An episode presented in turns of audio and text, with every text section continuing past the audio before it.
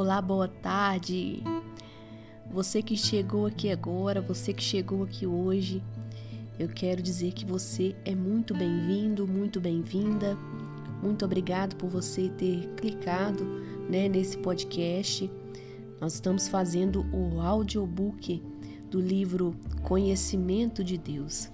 Eu estou fazendo cada episódio como devocional, né? Cada texto separado em devocionais diários. Então, que você permaneça aqui conosco. Se você não ouviu os episódios anteriores, eu te convido a ouvir para que você possa compreender melhor, né? Para você para que você possa se inteirar melhor sobre esse assunto que é um assunto de extrema importância, principalmente na vida do cristão. Tá bom? Então vamos para mais um devocional.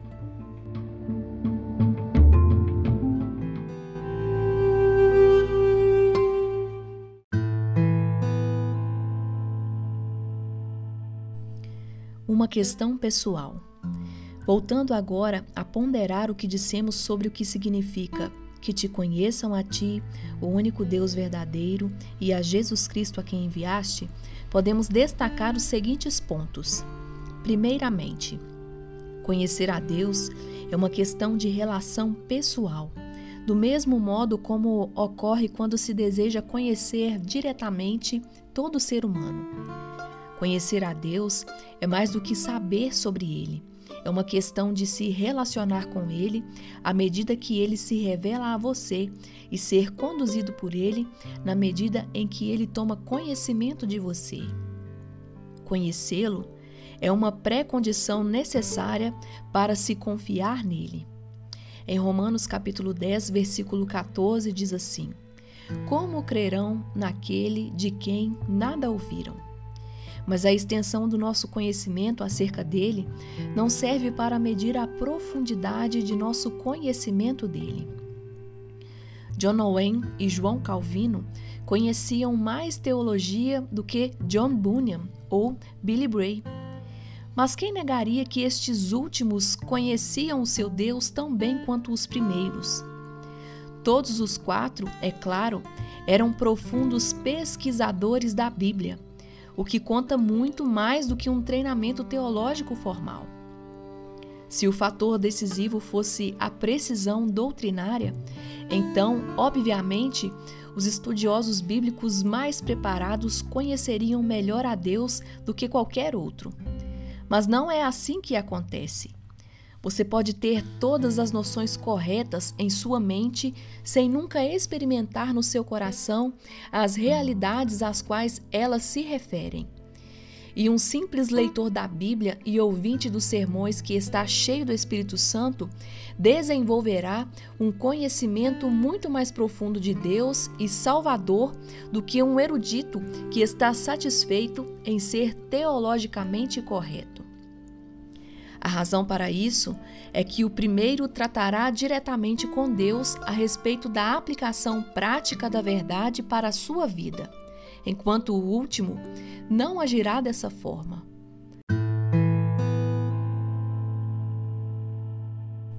Em segundo lugar, conhecer a Deus é uma questão de envolvimento pessoal que abrange mente, vontade e sentimento. De outra forma, não poderia ser um relacionamento completamente pessoal. Para se poder conhecer outra pessoa, é preciso se dedicar à sua companhia e aos seus interesses e estar pronto a se identificar com suas preocupações. Sem isso, seu relacionamento com a outra pessoa só poderá ser superficial e desprovido de sabor. Oh, Provai e vede que o Senhor é bom, diz o salmista. Provar, como sabemos, é experimentar um pedaço de alguma coisa, isso com a intenção de se apreciar seu sabor. Uma refeição pode ser boa e até ser bem recomendada pelo cozinheiro, mas não saberemos sua real qualidade até que o tenhamos experimentado. De maneira semelhante, não conhecemos a real qualidade de uma pessoa até que tenhamos experimentado sua amizade. Amigos estão, por assim dizer, comunicando sabores mutuamente a todo momento, tanto ao compartilharem suas atitudes um com o outro, quanto tudo o mais que for de interesse comum. Na medida em que abrem seu coração um para o outro, pelo que dizem e fazem, cada um experimenta a qualidade do outro, para sua tristeza ou alegria. Eles se identificaram e estão pessoal e emocionalmente envolvidos com os interesses um do outro. Eles compartilham sentimentos, assim como pensam um no outro. Este é um aspecto essencial do conhecimento que amigos têm um do outro. E o mesmo se aplica em relação ao conhecimento que os cristãos têm de Deus, que, como vimos, é em si um relacionamento entre amigos. O lado emocional de se conhecer a Deus é geralmente desencorajado em nossos dias por medo de se promover uma espécie de sentimentalismo autocentrado. É verdade que não há nada menos religioso do que uma religião autocentrada, sendo constantemente necessário enfatizar que Deus não existe para nosso conforto, felicidade ou satisfação, ou para nos proporcionar experiências religiosas, como se fossem as coisas mais interessantes e importantes na vida. Também é necessário destacar que qualquer um que, com base em experiências religiosas, disser eu o conheço e não guardo os seus mandamentos, é mentiroso e nele não está a verdade. Mas apesar de tudo isso, não devemos perder de vista o fato de que conhecer a Deus é uma relação emocional, tanto quanto intelectual e volitiva, e não poderia ser uma relação profunda entre pessoas se não fosse dessa forma. O crente é e deve ser emocionalmente envolvido nas vitórias e nas vicissitudes da causa de Deus no mundo, assim como os subordinados de Winston Churchill estavam emocionalmente envolvidos nos altos e baixos da guerra. Os crentes se alegram quando seu Deus é honrado e vindicado, e sentem a dor mais aguda quando veem Deus sendo ridicularizado. Quando Barnabé chegou a Antioquia, vendo a graça de Deus, alegrou-se. Em contraste, o salmista escreve: Torrentes de água nascem dos meus olhos, porque os homens não guardam a tua lei. Igualmente, os cristãos sentem vergonha e pesar quando compreendem que ofenderam ao seu Deus.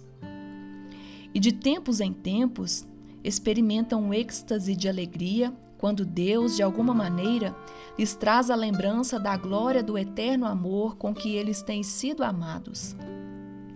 Este é o lado emocional e experiencial da amizade com Deus. Sem isso, por mais que os pensamentos de uma pessoa acerca de Deus possam ser verdadeiros, ainda assim ela não conhecerá o Deus sobre quem está pensando.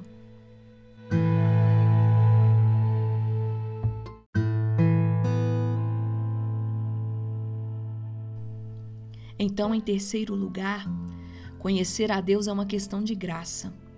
É um relacionamento em que a iniciativa pertence completamente a Deus, como deve ser, já que Deus está tão acima de nós e pelo fato de termos perdido completamente qualquer direito ao seu favor em razão de nossos pecados.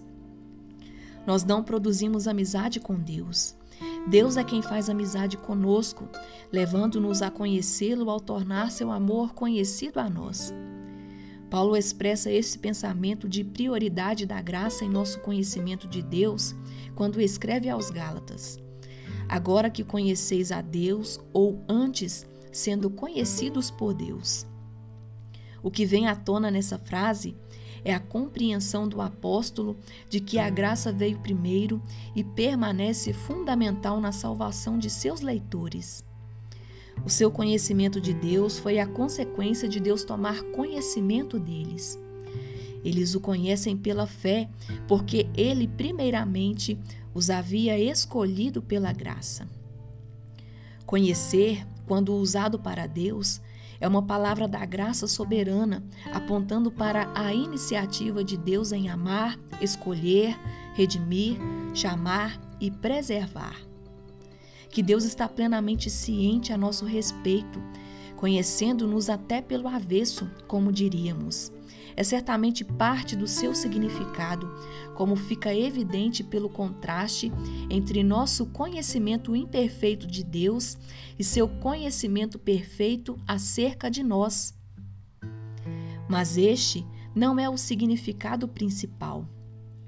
O sentido mais importante aparece nas passagens como as seguintes: Disse o Senhor a Moisés: Porque achaste graça aos meus olhos, e eu te conheço pelo nome. Antes que eu formasse no ventre materno, eu te conheci.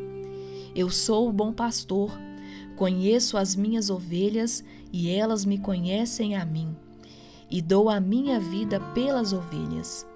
As minhas ovelhas ouvem a minha voz, eu as conheço, jamais perecerão.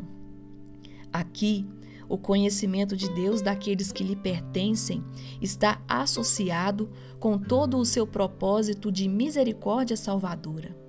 É um conhecimento que implica afeição pessoal, ação redentora, fidelidade pactual e cuidado providencial para com aqueles que Deus conhece. Implica, em outras palavras, salvação agora e para sempre, como já mencionamos.